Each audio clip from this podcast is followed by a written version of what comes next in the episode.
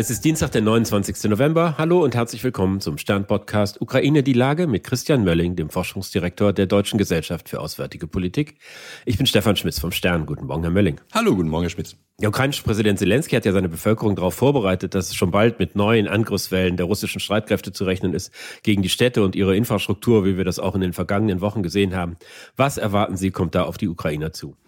Naja, solange Russland es noch kann, wird es weiterhin die Infrastruktur versuchen zu zerstören. Ähm, je weniger Raketen und Drohnen Russland hat, umso selektiver wird man sein. Das heißt, man wird nicht diese großen Wellen möglicherweise sehen, sondern versuchen durch eigene Aufklärung herauszufinden, wann tatsächlich zum Beispiel Umspannwerke wiederhergestellt worden sind und die dann wieder zerstören. Denn die Ukrainer schaffen es ja noch zurzeit, ihre Infrastruktur einigermaßen wiederherzustellen und damit den Effekt des russischen Bombardements quasi zu neutralisieren, zumindest teilweise zu neutralisieren. Es ist ja sehr umstritten, wie groß die Arsenale der russischen Streitkräfte noch sind, wie viel sie noch zur Verfügung haben, um diese Art der Kriegführung fortzusetzen.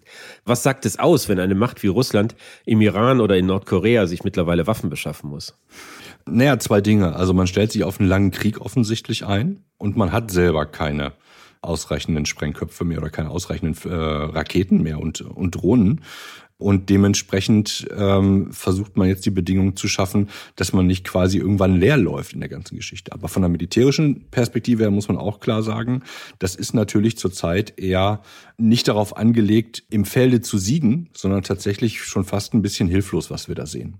Ist denn dieses, Sie nennen es Leerlaufen, ist es denn überhaupt vorstellbar oder ist es so, dass eine Macht von der Größe Russland sagt, äh, wir können ohnehin nur einen Teil unserer Arsenale dort einsetzen, weil wir haben ja noch andere militärische Herausforderungen, denen wir begegnen müssen. Das heißt, wir können jetzt nicht alles auf die Ukraine setzen oder sind die mittlerweile so verzweifelt, dass sie alles, was sie haben, dahin bringen? Naja, also ich denke, wenn, wenn wir jetzt schon die, die Nachricht haben, ähm, dass sie von den Raketen, die eigentlich atomar bestückt werden können, quasi die Sprengköpfe runterschrauben oder sie gar nicht draufschrauben, sondern sie einfach leer losschießen, um die Luftabwehr der, äh, der Ukrainer quasi zu überlasten, dann zeigt das, dass man nicht mehr wahnsinnig viele Handlungsoptionen hat. Also von daher, dieser Krieg ist ja, der ist ja wichtig für Russland. Den darf man nicht verlieren, denn davon hängt ja auch Putins Überleben ab. Ähm, also ich kann mir nicht vorstellen, dass Russland sagt, ja, wir stellen jetzt die Kämpfe gegen die Ukraine ein, weil wir haben ja noch die NATO, die uns möglicherweise bedrohen würde was Sie ebenso mehr im Nebensatz gesagt haben, dass jetzt Russland Raketen einsetzt, die eigentlich für nukleare Sprengköpfe gedacht sind, die werden dann ohne diese Sprengköpfe in die Ukraine geschickt. Was wäre dann der nächste Schritt? Das sieht ja so aus, als ob dann bald irgendwie der Punkt erreicht ist, wo es einfach zu Ende ist mit dieser Art von Kriegführung, wo nichts mehr da ist. Ja, ich glaube, man, man sucht ja aus, auf russischer Seite händeringend nach äh, Lieferanten in den befreundeten Staaten, also Iran, Nordkorea, alles, was man irgendwie noch kriegen kann, glaube ich, ist man bereit zurzeit zu nehmen und natürlich auch dann wahrscheinlich teuer zu bezahlen bezahlen. Also die Freundschaft läuft wahrscheinlich auch über Geld. Aber das ist eine, eine Petitesse. Wichtig ist, dass man tatsächlich an einem kritischen Punkt ist, wo man ähm, aus russischer Sicht tatsächlich sehen muss, dass man das Material kriegt. Zurzeit gibt es Hinweise, dass das gelingen könnte. Die Frage ist aber auch, ob das möglicherweise zu einer weiteren Internationalisierung dieses Krieges führt, weil andere Staaten sagen, naja, das werden wir versuchen zu unterbinden. Also möglicherweise auch durch einen legitimen Angriff auf den Iran. Das heißt, auf Produktionsstätten für diese Waffen im Iran oder auf die Lieferwege, wo dann das Zeugs äh, vom Iran in Richtung Russland gebracht wird. Genau, das ist zwar heikel, also gerade die Lieferwege anzugreifen, weil ähm, es gibt eine direkte Seeverbindung über das Kaspische Meer zwischen dem Iran und Russland. Aber ich meine, wir haben es in der Region des Mittleren Ostens mit Staaten zu tun, deren Risikoabwägung hier doch ähm, anders aussieht als unsere, die kein Problem haben, eine Kommandoaktion zu starten, könnte ich mir vorstellen, und einfach solche Schiffe dann in die Luft sprengen. Wer wäre denn da der potenzielle Angreifer? Das wird ja kaum die NATO sein. Nein, nein, also ich kann mir vorstellen, dass ähm, Israel sich das möglicherweise zu eigen macht. Ähm, man guckt, glaube ich, aus Tel Aviv schon mit Argusaugen auf diese Situation.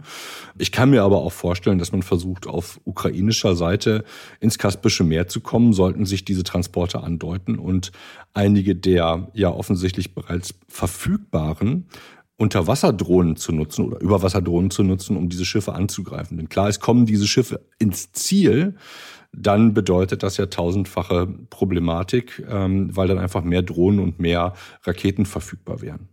Was wären denn die Risiken für eine Ausweitung des Krieges, wenn es zu solchen Kriegshandlungen im Kaspischen Meer kommt? Ähm, naja, sie entgrenzen den Krieg quasi. Und es kann sein, dass neue Akteure möglicherweise einsteigen in diese Situation. Kann aber auch sein, dass man aus einer, aus einer Sicht im Mittleren Osten zu dem Schluss kommt, dass das gar nicht so schlecht ist, weil das iranische Regime gerade sowieso stark geschwächt ist. Da bin ich aber echt kein Experte, weil das ist wirklich eine, eine Sache, die man mit sehr viel Fingerspitzengefühl und Verständnis für die soziale und politische Situation im Iran eigentlich verstehen muss. Und das kann ich nicht. Wenn wir zurückkommen auf die Situation in der Ukraine, da haben Sie deutlich gemacht, wie schwer es ist für die Russen, ihre Angriffswellen aufrechtzuerhalten. Auf der anderen Seite ist natürlich auch die Lage der, der Menschen, die da leben, äh, schlimm und nicht auf Dauer äh, durchhaltbar. Ich habe jetzt mir mal die Wettervorhersage für Kiew angesehen. Da beginnt in wenigen Tagen der Dauerfrost. Das heißt, es friert Tag und Nacht. Was bedeutet es, wenn in einer Millionenstadt bei diesen Temperaturen Strom, Wasser und Heizung ausfallen? Naja, ich glaube, da können wir einfach an unsere eigenen Wohnzimmer denken, dass wir, wenn wir schon 18 Grad nur haben, anfangen im Grunde genommen zu zittern. Und diese Leute haben mal locker 20 oder 25 oder 30 Grad weniger noch. Das heißt also, sie sind in der Bewegung eingeschränkt. Sie können nicht mit dem ganz normalen Leben nachgehen. Sie müssen dahin, wo Wärme ist. Es gibt Wärmestuben mittlerweile. Zwischendurch fällt immer noch mal wieder der Strom aus und damit teilweise auch die Wärme. Das heißt, sie werden viele Möglichkeiten suchen, irgendwo sozusagen Wärme, ein bisschen Elektrizität herzustellen. Es ist eine dramatische Situation. Die Leute sind in einem Krieg und äh, sie laufen auf den ersten Kriegswinter zu. Das heißt, die humanitäre Katastrophe, auf die wir zusteuern, die ist real und wird wahrscheinlich dazu führen, dass einige Leute äh, einen Teil der Ukraine noch weiterhin verlassen müssen, einfach weil ähm, die, die Regionen nicht mehr sozusagen lebens, äh, man, man kann in den Regionen einfach nicht mehr leben. In Bukarest beraten ja heute die NATO-Verteidigungsminister darüber, wie man der Ukraine helfen kann, über den Winter zu kommen. Da geht es um so Sachen wie Stromgeneratoren, die geliefert werden müssen, die auch installiert werden müssen. Da geht es natürlich um eine Stärkung der Luftabwehr, um äh, irgendwie die Schäden von Anfang an zu verhindern. Und man sollte ja eigentlich annehmen, dass das alles viel unproblematischer ist als die Lieferung schwerer Waffen zur Rückeroberung der besetzten Gebiete. Aber funktioniert es auch? Hm, na, ich weiß gar nicht, ob das so viel schwerer ist, weil sich keiner darauf, glaube ich, eingestellt hat, ähm, standardmäßig, dass wir irgendwo ganz viele Generatoren oder aber ähm, Reparaturmaterial rumstehen haben. Das ist, glaube ich, einfach nicht das Standardmaterial. Und von daher steht man jetzt, glaube ich, vor der Herausforderung, nicht nur das Material zu generieren, sondern auch die Menschen, die damit umgehen können, also Techniker und Technikerinnen, und die in die Regionen zu bringen. Denn es ist ja auch gefährlich, ähm, in diesen Regionen an der Energieversorgung zu arbeiten, wenn sie möglicherweise unter Beschuss stehen. Also da ist eine große Herausforderung, die wie auch im militärischen Bereich quasi eine logistische ist. Sie müssen das, den Kram verbringen können und auf der anderen Seite aber auch eine reine Materialfrage ist, haben sie überhaupt die richtigen Generatoren, die richtigen Transformatoren, alles das, was sie brauchen, um so eine Energieinfrastruktur ähm, am Laufen zu halten. Aber politisch ist die Sache natürlich einfach, weil es ja wahrscheinlich einen großen Konsens gibt, dass das die, das Gebot der Stunde ist, denen jetzt bei der Stromversorgung zu helfen. Das würde ich auch erstmal annehmen, weil wir nichts weiteres gehört haben. Aber ähm, der Wille alleine macht es dann natürlich nicht. Die Frage ist, wie weit bin ich denn bereit, eigene Schmerzen hinzunehmen und zu sagen, ich äh, reduziere die Reserven, die wir zum Beispiel hier haben. Also ich spekuliere jetzt einfach mal. Sicherlich haben wir irgendwo auch Möglichkeiten Kapazitäten, solche Reparaturen herzustellen. Bin ich bereit, ins Risiko zu gehen und zu sagen, ich schicke jetzt einfach mal die Techniker, wenn die denn wollen, in die Ukraine, um die Infrastruktur da wieder herzustellen. Denn wir können es eigentlich äh, ertragen, wenn hier bei uns mal ein paar weniger Techniker da sind, die unsere Stromnetze reparieren. Dann dauert es eben mal einen halben Tag oder zwei Tage oder so. Im Kanzleramt haben ja Vertreter der Regierung und der Rüstungsindustrie beraten. Da ging es darum, äh, wie die Produktion von Munition beschleunigt werden kann. Aber ist da die Verfügbarkeit wirklich das Problem oder geht es mehr um die Entschlossenheit, diese Sachen auch tatsächlich zu bestellen und letztendlich zu bezahlen? Naja, es ist, glaube ich, die Entschlossenheit. Also der den vielen Ankündigungen über Zeitenwende, Aufrüstung der Bundeswehr, Unterstützung der Ukraine Taten folgen zu lassen. Wir sind im neunten Monat dieses Krieges und erstaunlicherweise hat keiner offensichtlich daran gedacht, dass irgendwann mal neue Munition und Ersatzteile möglich sein könnten. Und ähm, dann ist es natürlich auch so, dass dann äh, eine gewisse Orientierungslosigkeit in der deutschen Politik äh, zumindest in Teilen konstatieren muss, weil man offensichtlich nicht weiß, wie die deutsche Rüstungsindustrie funktioniert und dass die nicht einfach mal auf äh, gut Glück anfängt, irgendwas zu produzieren. Auch aufgrund der Erfahrung der letzten Jahre, da wo man das gemacht hat, hat die Bundeswehr dann gesagt, ja, brauchen wir jetzt doch nicht, bleibst du halt auf den Kosten sitzen. Also von daher ähm, kann ich die, die Schelte an der deutschen Industrie bei einigen Unternehmen verstehen, die einfach versuchen, aus der Situation äh, ihren Vorteil zu ziehen. Aber in der Gänze kann ich das nicht verstehen. Der schwarze Peter liegt komplett bei der Bundesregierung.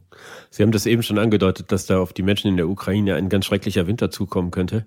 Ich habe äh, noch im Ohr, wie Annalena Baerbock, die Außenministerin, letzte Woche in der Haushaltsdebatte gesagt hat, wir werden nicht zulassen, dass diese Strategie des Verhungerns und Erfrierens aufgeht. Was glauben Sie, wenn der Winter vorbei ist? Werden wir dann sagen können, wir haben es letzten Endes irgendwie hinbekommen, dass da nicht viele tausend Menschen an Hunger und Kälte gestorben sind?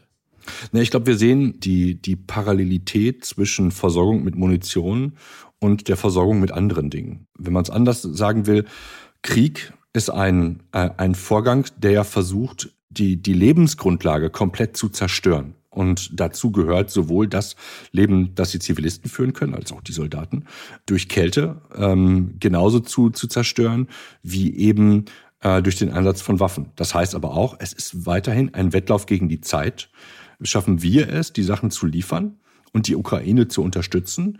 Oder aber glauben wir, wir sind immer noch irgendwie nur Beobachter und Zuschauer äh, und vergeben nachher Haltungsnoten und sagen nochmal, naja, vielleicht sollte man jetzt verhandeln. Ich danke Ihnen, Herr Melling. Ich danke Ihnen, Herr Schmitz. Das war Ukraine die Lage. Die nächste Folge finden Sie am Freitag bei stern.de, RTL Plus Musik und überall, wo es Podcasts gibt. Ganz herzlichen Dank und bis Freitag.